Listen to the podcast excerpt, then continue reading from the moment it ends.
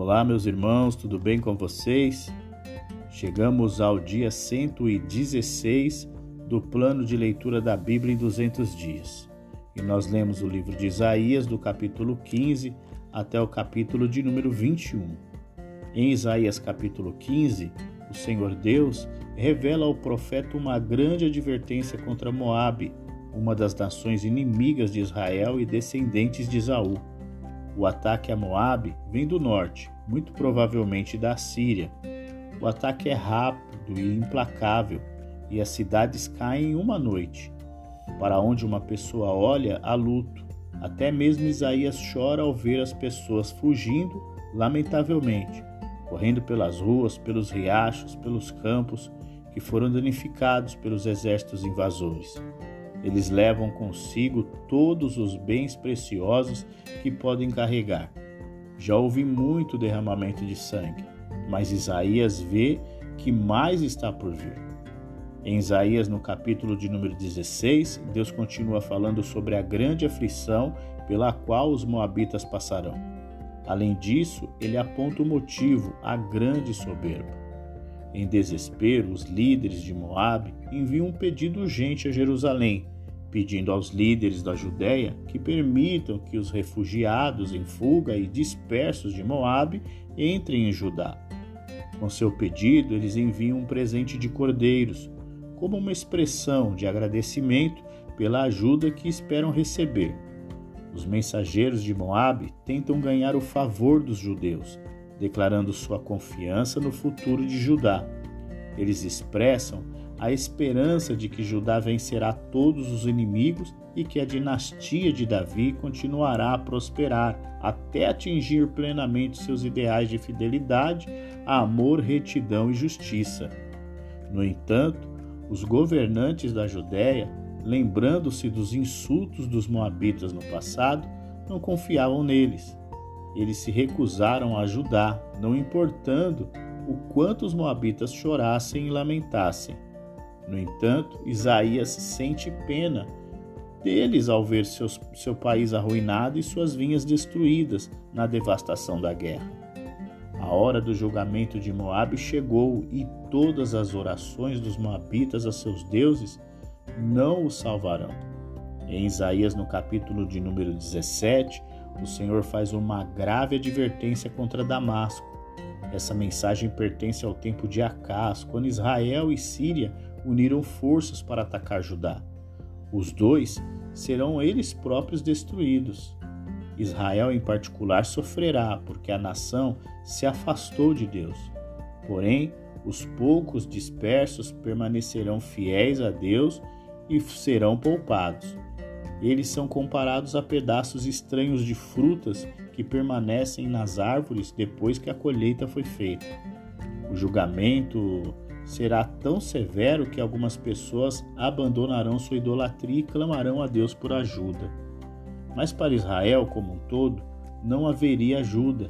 A nação tem seguido as práticas religiosas cananeias e sua destruição era um castigo divino adequado.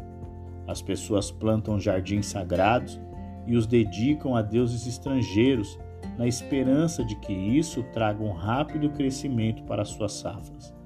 Mas se eles conseguirem obter colheitas rápidas, essas colheitas serão pisoteadas e destruídas pelo exército invasor. Em contraste, a nação que permanece fiel a Deus será protegida.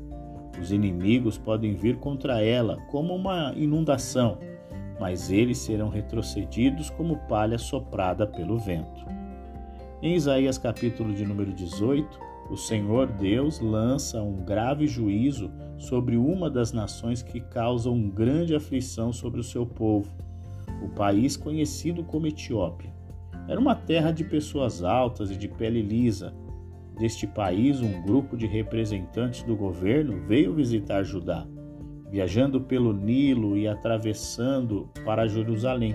Eles aparentemente esperavam obter cooperação de Ezequias em um ataque contra a Síria.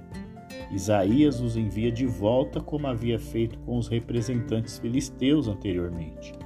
A necessidade de Judá é confiar em Deus, não em alianças estrangeiras.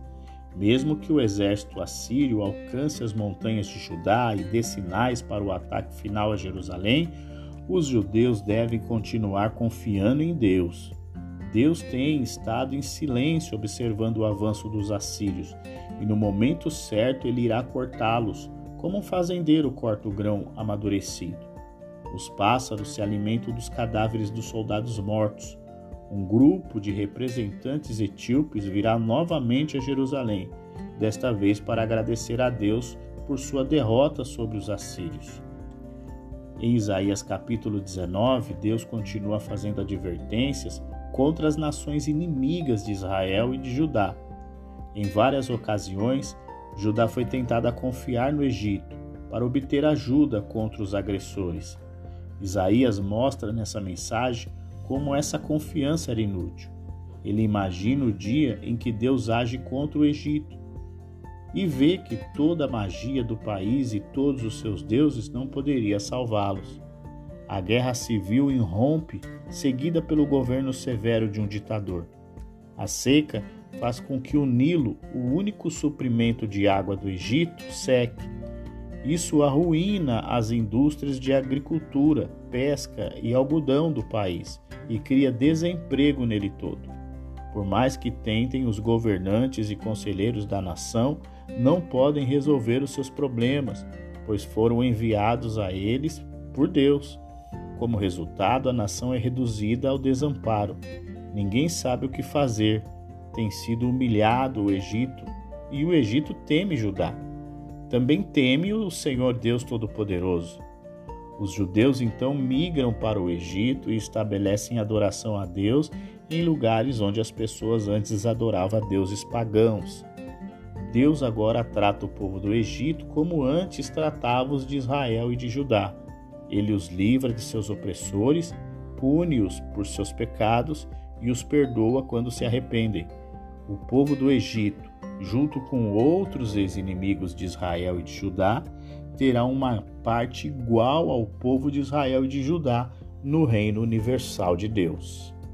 Em Isaías capítulo de número 20, Deus dá uma direção inusitada ao profeta: tire o pano de saco do corpo e a sandália dos pés. Isaías passou a vestir a roupa que os escravos utilizavam. Mensagens anteriores mostraram a Ezequias a inutilidade de formar alianças com a Filístia, a Etiópia, o Egito, com o propósito de lutar contra a Síria. Para enfatizar o ponto novamente, Isaías representa uma mensagem para que todos vejam. Ele se veste como um prisioneiro de guerra para mostrar ao povo de Judá o que acontecerá com eles se entrarem em alianças estrangeiras, em vez de confiar em Deus para a vitória sobre a Síria. Depois de três anos, o povo teve a prova da sabedoria dos conselhos de Isaías. Os assírios capturaram a cidade filisteu de Asdod, após o que invadem o Egito e a Etiópia e levam muitos cativos. A esperança da Filístia de obter ajuda militar do Egito e da Etiópia é tristemente desapontada. Isso faz com que Judá perceba o quão desastroso teria sido confiar em qualquer um desses deuses dos países para suas seguranças. Em Isaías, no capítulo de número 21, o Senhor faz uma advertência contra os moradores do deserto.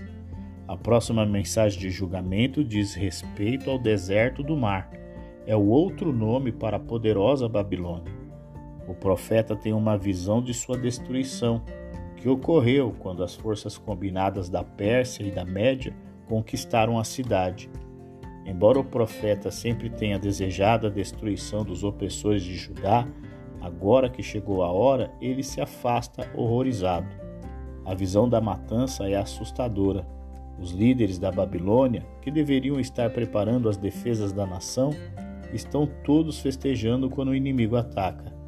Eles são repentinamente estimulados a agir, mas é tarde demais.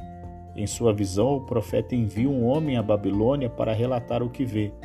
O homem relata que vê o exército invasor se aproximando e sabe que esse é o fim da Babilônia. Esta é uma boa notícia para o povo de Deus, pois significa que a nação que por tanto tempo oprimiu foi finalmente derrubada. O profeta tem uma curta mensagem para o povo de Edom, que clama de sua fortaleza no Monte Seir, perguntando por quanto tempo mais eles devem ser oprimidos. A resposta não é encorajadora. Eles terão um breve alívio de seus sofrimentos, mas depois serão oprimidos novamente. Árabes errantes também sofrerão os ataques cruéis dos invasores. Com sede, com sede e fome, fugirão de um lugar para o outro em busca de segurança e abrigo. Mas qualquer refúgio que eles encontrem será apenas temporário, e dentro de um ano até mesmo os mais bravos do povo tribais árabes serão virtualmente exterminados. Concluímos o nosso dia de número 116. Amanhã nós continuaremos navegando sobre o livro de Isaías. Então eu aguardo você e até lá!